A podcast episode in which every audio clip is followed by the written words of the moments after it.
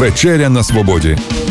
Відверті розмови на вільні теми. На радіо Свобода ФМ. Друзі, вітаю вас в ефірі Вечеря на Свободі, яку проведу сьогодні я, Олександр Соломаха, і приведу під враженням неймовірного шоу, свідком якого мені пощастило стати в минулу середу. 3 жовтня команда Свободи ФМ, намагаючись утекти від осінньої депресії, потрапила на прем'єру народного мюзиклу Село люди, яка відбулася в Чернігівському обласному філармонійному центрі. Шли на мюзик, а фактично потрапили на сільське весілля. Дійство так захопило, що нам захотілося обговорити побачене з людьми, причетними до створення цього феєричного музичного шоу. І дякувати Богу і на наполегливості нашого менеджменту. Маємо сьогодні в студію гостей безпосередньо людей, які причетні до створення цього мюзиклу. Це режисер Чернігівського обласного філармонійного центру, артист Дмитро Бідніков. Вітаю, друже. Вітаю. Та помічник режисера, та людина, яка врешті ідеї перетворила на текст. Це Світлана Бузняк. Так само вітаю вас у студії. Вітаю. Отже, панове, з власного досвіду говорити про смаки і намагатись передати їх словами дуже важко. Це все одно, що якби я зараз вам розказував про смак свого улюбленого там пива, цукерки, і все ж е, те, що я вчора побачив, мене вразило. Ну, це було і весело, і музично, і змістовно. Ну, інших слів в мене підібрати дуже важко. Е, Ну, позаяк, е, ну, Дмитро, ти це все це придумав. От виникла така ідея, як це вдалося втілити фактично півтори години феєричного шоу з музикою, з танцями, із джаз-бендом. Потім поговоримо, що він там робив. Будь ласка, Дмитро. А, ну, в принципі, ідея виникла ця вже давно, і ми з командою однодумців, з якими ми працюємо, ми дуже довго обговорювали все це, дуже давно обговорювали, дуже детально якісь моменти обговорювали і, знаєте, фантазували, що може бути е, такого. Хотілося зробити щось справді неймовірне, от так як ви описали, і щоб такого, ну, ніхто до нас не робив, звичайно. Ну, я вважаю, що в якійсь мірі нам вдалося це зробити. Світлана, приходить до вас Дмитро і каже: От у мене є така ідея, хочу поставити на сцені мюзикл. Чернігів не дуже звик до мюзиклів на нашій сцені. Фактично їх дуже мало, і якщо я я не хочу помилятися, але ну, на філармонійній центрі це таке приємне, приємне виключення. так? Е, от сценарист з чого починає, є ідея, як вона це все починає робити, якусь ручку бере, ходить, тюхає потилицю і думає, що ж з цього зробити. Я отримала завдання ілюстрації такого відображення сільського життя весело, гротескно, але не стереотипно. І ну, з чого почати, що відображає сільське життя краще, ніж сільське весілля. Ну, я сама лише одного разу була на сільському весіллі, а, але я запам'ятала. Але так відчувається, що не одного разу е, там побували, і, можливо, навіть яким свідком там чи щось було. А лібрето створювалося, ну, варто сісти за комп'ютер, якщо є ідея, якщо є е, цікавий задум, то сценарій він вже народжується сам собою. Ну там цікава така історія, що от е, хлопець із села, дівчина із міста е, грають е, чи навпаки, там ви уточняєте, поправляєте мене, грають весілля на селі. Батько такий впливова, напевно, на селі людина, там сільський голова, там якраз децентралізація йде, навіть ви і сучасність дуже гарно приплили, і там реформи. Це іде суперечка така споконвічна для України. Село або місто, де жити потім молодятам. Чому саме обрана ця дилема? Світлана? А я вважаю, що е, присутній такий стереотип у місті завжди краще. Угу. Ну, Я в селі була досить мало, але мені здається, що там цікаво жити. І не гірше, ніж у місті. І дуже хотілося е, донести, ну, що село ну, така ж платформа для життя, для творчості, для серйозних е, відмінностей немає.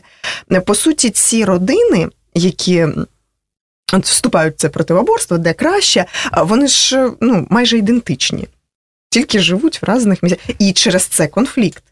кожен настільки е, бачить лише себе, що не розуміє, що ну вони в селі такі ж, вони ж в місті такі. Ну, такий класичний е, конфлікт сватів.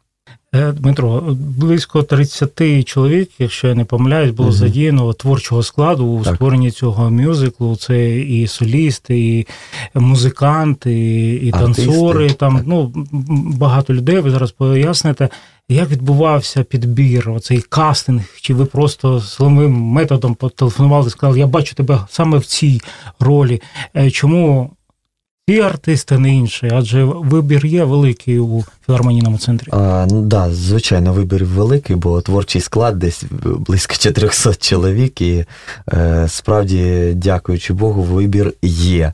А, проте ж е, є люди, з якими ми вже не перший раз створюємо якісь проекти, і концерти, і мюзикл характеру. Ну, тобто є люди, які, ну, на яких можна покластися, які можуть дуже класно зробити, значить, роль свою, дуже ну, тобто зроблять свою справу на відмінно. А, є, ну просто от в тому колективі, да, з яким ми робили, колектив концертних виконавців, дуже яскраві а, творчі особистості. Я тебе приб'ю. То я хочу уточнити, щоб просто ти зрозумів те питання, яке я тобі задаю. Не кожен е, соліст е, володіє, скажімо, акторськими навиками, так і не кожен актор. Е, Може гарно співати і танцювати на сцені. Е, І такий симбіоз, я не знаю, що він почасто так зустрічається на кожному кроці. От як ти вирішив цю проблему, адже це не театр, це філармонійний центр. Ну, по-перше, це не перший для багатьох з них це не перший досвід акторської гри. І, е, мабуть, головне, да, коли, арт, коли вокалісти, солісти, е, провідні солісти виконують ту чи іншу пісню, той чи інший музичний твір, вони все одно перевтілюються. А сьогодні вони грають е, там, виконують е, пісню в стилі там естрадного джазу. е, Завтра якусь таку народну пісню. Там з, з вітчизняної естради, е, післязавтра якийсь класичний твір, вони все одно перевтілюються, коли виконують той чи інший твір. Тому для них, в принципі, е, не було великою проблемою зробити е, ту чи іншу роль, відтворити. А, звичайно, як і у театрі, як і в будь-якому місці, місці, да, а, ми говоримо ну, про жанри, потрібні репетиції завжди. І е, шляхом таких от прискіпливих репетицій, може, з мого боку, з боку Світлани, бо вона теж е, репетирувала з артистами, і бо вона як автор сценарію, як вона е, була на репетиціях і уточнювала, що саме вона хотіла сказати тою чи іншою фразою. Е, от таким от нелегким шляхом, коли це все починається, це здається, ви знаєте, неможливо. Тобто, от коли ми подолали весь цей шлях, артисти е, були вже з багажем і акторським, і е, з багажем е, репетиційним. Вони вже вийшли на той результат, який ви побачили нещодавно. Е, Світлано, коли ви пишете сценарій, ви уявляєте, напевно, якусь картинку, як це буде виглядати. От по мірі написання сценарію і потім репетицій, наскільки вносились корективи до цього сценарію? Можливо, е, ваша картинка в деякій мірі відрізняється від того, що ми вчора е, що побачили в середу на сцені, і наскільки, можливо, критичні якісь розбіжності? Е, Розбіжностей не було, тому що ми е, репетирували у двох з режисером е, і уточнювали під час репетиційного процесу, уточнювалися, були дописи, доповнювали, але ну, більш технічно. Творчий процес досить зладжений був, і якихось ну, коригувати дуже сильно не було потреби. Ну, Тобто, а все-таки якісь штрихи вносились. Ну і чому я про це говорю? Я дуже так мені було мило спостерігати за сценою, як там е, на сцені з'явився мотоцикл такий живописний, там е, килими е, такі, без яких раніше весілля на селі було важко уявити. Оці дрібнички, Дмитро, звідки вони так само з'явилися, вони по ходу виникали, хтось приносив якісь ідеї, адже вони дійсно доповнили мюзикл, додали якогось колориту такого національного.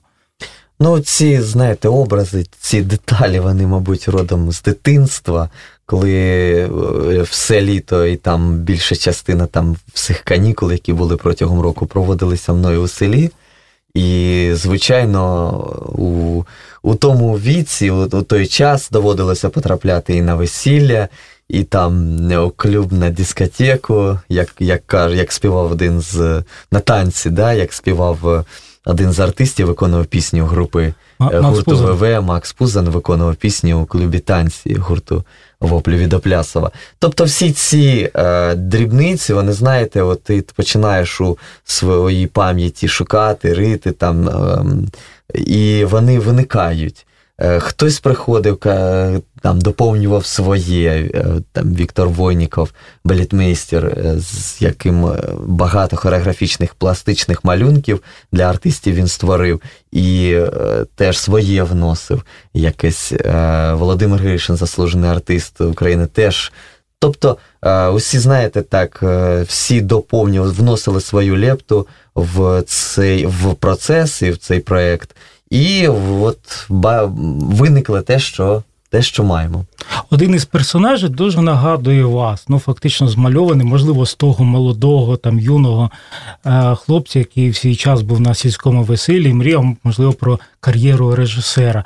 Е, на сцені з'явився е, хлопець, який вирив в цьому селі, відучився у місті, повернувся і очолив клуб і готував весілля. Да. Такий цей образ такий досить ну, живописний, звідки ви його змалювали.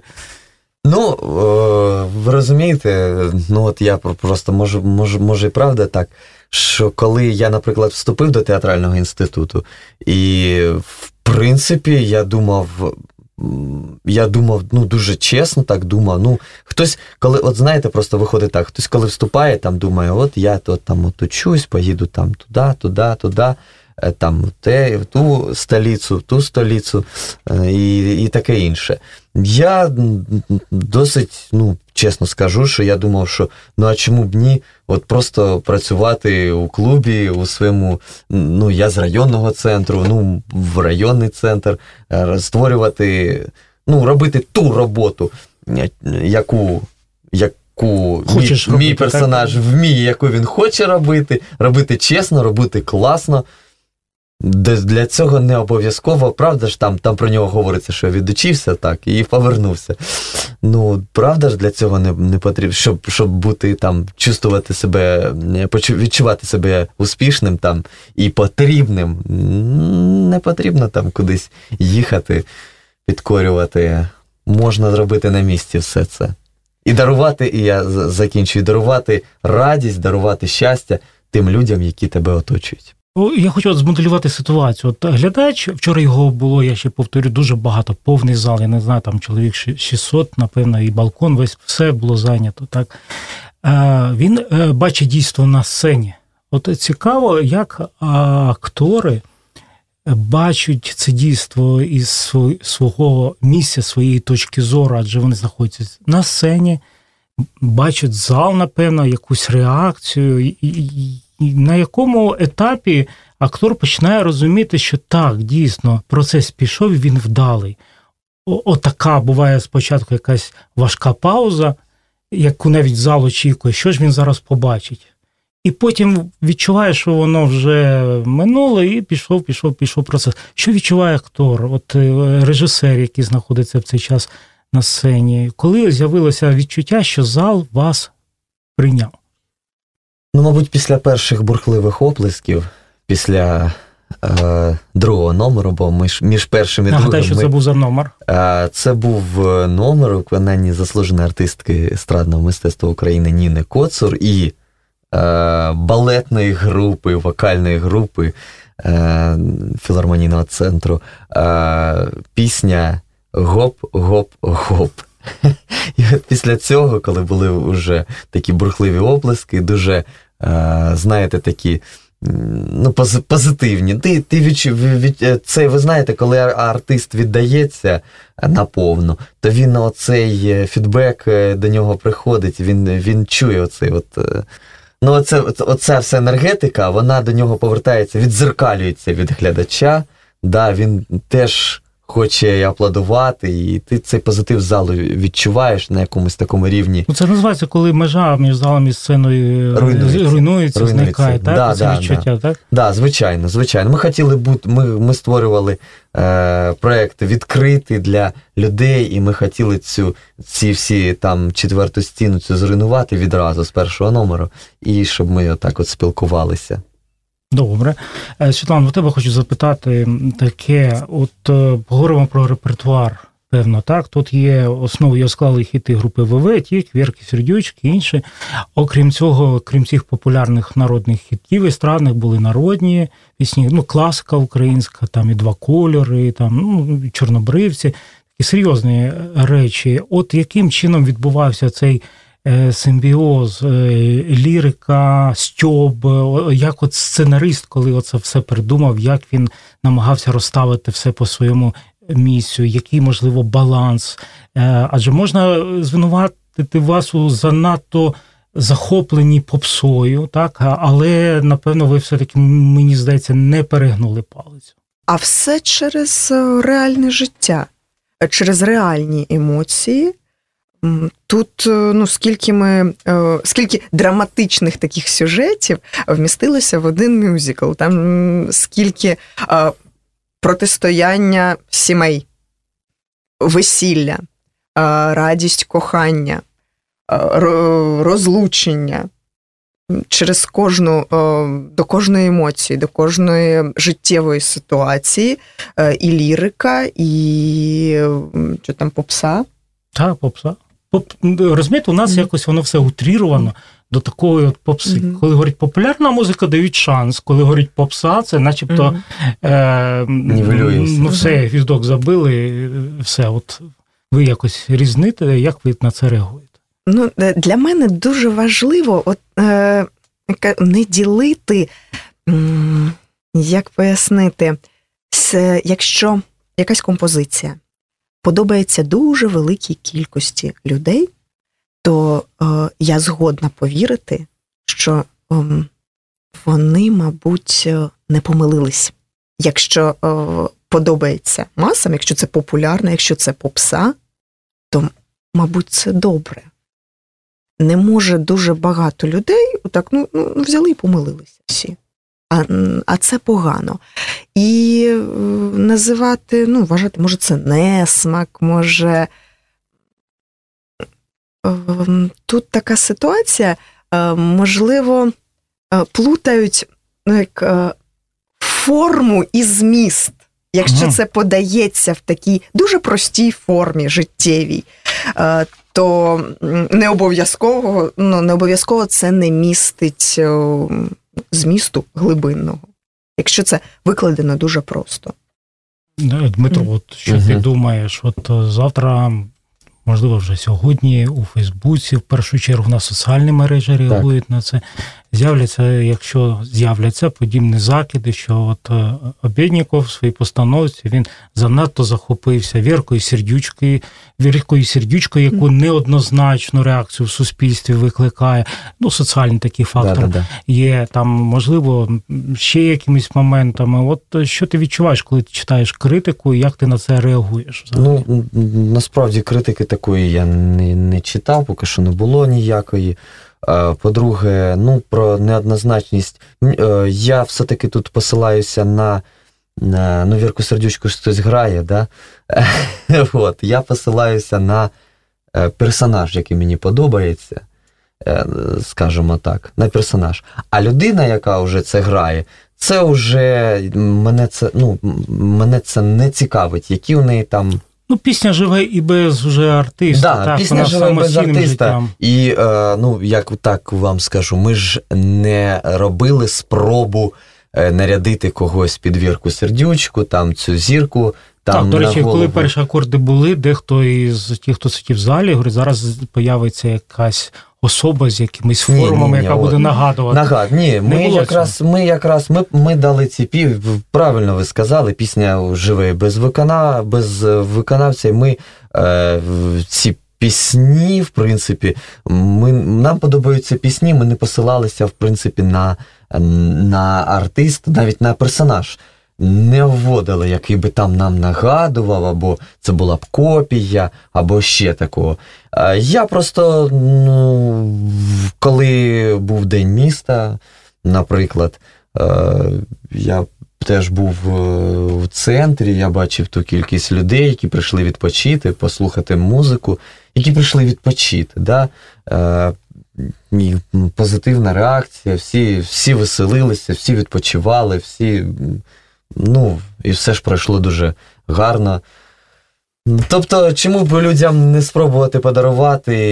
І знаєте, мені дуже подобаються пісні в воплі від Оплясова і цей позитив, який Олег Скрипка несе, вносить у е, українську культуру, в принципі, оцей такий безшаб... Група без... тік весільними е, е, так, мотивами, такі, Ну, звичайно. таке відчуття вінницького весілля, скажімо так. Звичайно, да. У нас справді тут що, що тут так і, і Карпати у нас, і Полтава, і Вінниця, і Чернігів. І, ну, тобто ми так, знаєте, пройшлися так по географії. І я думаю, що люди відпочили, люди набралися позитиву у ці е, похмурі осінні дні, такі, от, знаєте, вже не літа. Бо, у багатьох журналістів, з якими я спілкувався, для них було сюрпризом, приємним сюрпризом поява на сцені е, джаз-бенду Бисквіт. Я назву імена Олег Богуш, Дмитро Теребун, Володимир Балаба, Нікіта Гірня та Андрій Галамата. Е, Галамага, я, можливо, когось е, і забув чи ні, але от е, ми звикли їх. Філармонійний дворик затишний, де вони там грали свою музику, імпровізації, відомі речі. І тут сільське весілля, вишиванки, інструменти, повноцінний гурт, який ми інколи можемо спостерігати на селі, як вони з'явилися джаз-бенд і народний мюзик, як відбувся цей симбіоз. Ну, Світлана, давайте, можливо, з вас попробуємо. Ну, я впевнена, що і якістю, і атмосферою з живою музикою ніщо не може сперечатися. І це, ну, якщо хотілося цьому мюзиклу всього найкращого, от щоб все було. Найкращий репертуар, найкращі декорації і найкраща музика. А бенд це дійсно найкращий варіант з усіх можливих. Дмитро, як ви скажете, що А, ну, в принципі, я вам скажу так, що з, з е, джаз-бенду Бісквіт все і почалося, бо керівник е, джаз-бенду Бісквіт Дмитро Теребун, колись ми з ним спілкувалися, і він сказав: а що нам грати е, там іноземну музику? Ми ж можемо і свою музику таку зіграти, таку от сільську, якусь таку українську, таку. Е, і після цього ми якось так задумалися, що зробити отакий якийсь концерт. Це, в принципі, імпульс був від нього. Найперший, найперший, да. І тоді е, дуже просто якби цей проєкт от «Село люди, да, він стояв на черзі, бо дуже багато проєктів і у них, і дуже от у, у нас і загальних, і таких якихось локальних більш проєктів. І коли вже ми прийшли згоди, що на, від, на, на початок сезону ми можемо робити е, цей е, це- село люди, цей проєкт народний, то в принципі не було ніяких там суперечок. Можливо, були суперечки там через е, ту чи іншу пісню, той чи інший музичний твір, але в принципі вони як справжні професіонали, як справжні е, класні музиканти, вони грають будь-яку музику, і джаз, і таку, яку е, чули нещодавно на, на нашому концерті село люди. І е, вони теж, ну, справді, як Світлана сказала, вони теж вносять е, свій вклад дуже великий у цей от, е, цей народний мюзикл Село і люди. Ну, я на правах глядача, який був на прем'єрі, підтверджую, все було наживо із живими інструментами, жодної фанери, як кажуть, не було. І це відчувалося. І навіть якщо якась і запинка виникала, то вона підкреслювала оцю живість і додавала свого такого колориту і сприйняття як е, живого процесу на сцені. Це було дуже приємно. Я не скажу, що воно якось заважало. Е, е, Дмитро, ти згадав, що це одна із прем'єр ювілейного сезону 75-го. Фактично, так. я на цифру назву філармонійного центру такий серйозна дата в історії і Чернігова, і області, і взагалі мистецького життя. І чи можна сказати, що цим е, мюзиклом прем'єровою ви відкриваєте сезон для е, концертних виконавців? І що в цьому сезоні ювілейному, можливо, ще чимось порадуєте, якимись мюзиклами, новими ідеями, проектами, якщо це про це можна говорити і це не є секретом? А, Ні, це не є секретом. В принципі, а, сезон вже відкрився, а, вже місяць, мабуть, як відкрився сезон, і в принципі для концертних виконавців, бо своїм своїм чудовим співом вони радують і глядачів Чернігова і області. Він відкрився, але це була подія, ну, яку варто назвати, що е, саме це відкриває ну, сезон. Тоді тоді нехай буде так. Це дуже приємно. Це справді подія дуже яскрава. Не буду приховувати. Е, щодо інших проєктів, які відбудуться, то у листопаді місяці буде Е, сольний концерт заслуженого артиста України Сергія Сулімовського. Е, до речі, знов таки у супроводі джаз-бенду Бісквіти. Це буде дуже цікавий концерт. Е, Сережа дуже гарні пісні взяв, дуже такі і складні, я скажу, пісні. А потім буквально через там навіть менше місяця сольний концерт Ольги Пічко, знов таки з джаз-бендом Бісквіт. Артисти, Артистам хочеться виступати е, з живим колективом, а коли це ще джаз-бенд Бісквіт, е, то це. Ну, це справді енергетична синергія. Так, так, так. Потім, за е, давньою вже традицією, у нас починається сезон новорічних казок. Е, новорічних таких, е, значить, ну, цілих дійств, бо і на першому поверсі у фоє буде зустрічати Святий Миколай, і дорослих, і дітей. І потім на другому поверсі, тобто у залі, основній залі, да, на великій сцені буде е, новорічна казка. А, от, І це буде тривати ну, десь з, з ну, ближче там до 19 грудня і аж е, закінчиться вже після Різдва. Такий тривалий відрізок. Да, да, часу, так, так, так, такий тривалий е, відрізок. А потім у нас е, теж за традицією вечорниці, тобто на, як кажуть, на старий новий рік, да, на, йдуть у нас вечорниці, такий, такий цикл. Після цього День всіх закоханих потім свято весни, потім е, перший день сміху. Тобто, Дмитро, коли ви відпочиваєте? Ну, коли все це Ну, у нас команда, ми, ми кожен рік, в принципі, встигаємо все це реалізувати. До речі, наступного року, це у цьому сезоні, але наступного року, тобто в 2019 році, планується сольний концерт е, Марини Маккей у е, березні місяці. Так, тобто плани дуже великі, і, в принципі, кожен, кожного року ми ставимо собі такі великі плани, щоб у, у, е, встигнути реалізувати дуже-дуже дуже багато. Ну і я думаю, що десь ближче до травня там теж якийсь буде великий проєкт. Поки що не говоримо про який, але щось таке масштабне теж е, планується. Світлано, чи встигає сценарист за всіма планами, яких дуже багато, ми частково про них почули. Та я уявляю роботу сценариста, і він сідає за комп'ютер, е, перед ним порожній, можливо, екран, і він один на один з екраном своїми думками. Коли ви все це робите, коли виникають такі чудові сценарії? Як ви працюєте над цим? Коли отримую завдання. Отримую завдання написати сценарій, пишу сценарій. Є виробнича необхідність, ви сідаєте і працюєте. А як же натхнення? Натхнення, ну мені, мабуть, пощастило. у мене натхнення з'являється від е, пустого екрану. Я сідаю і пишу.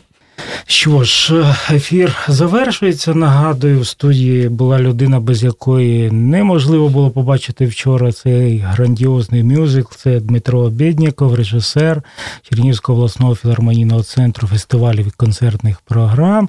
Його помічник, сценаріст е, Світлана е, Бунзяк. І я вам дуже вдячний за розмову, за гарні емоції. Сподіваюся, що нашим слухачам ви так само е, розповіли дуже багато корисної інформації. Всі вони завтра підуть у каси філармонійного центру, стануть в чергу за квитками на ваші концерти. Дякуємо вам. Дякую. Відверті розмови на вільні теми у програмі Вечеря на свободі. Тричі на тиждень у понеділок, середу і п'ятницю о 18.00. на радіо Свобода ФМ.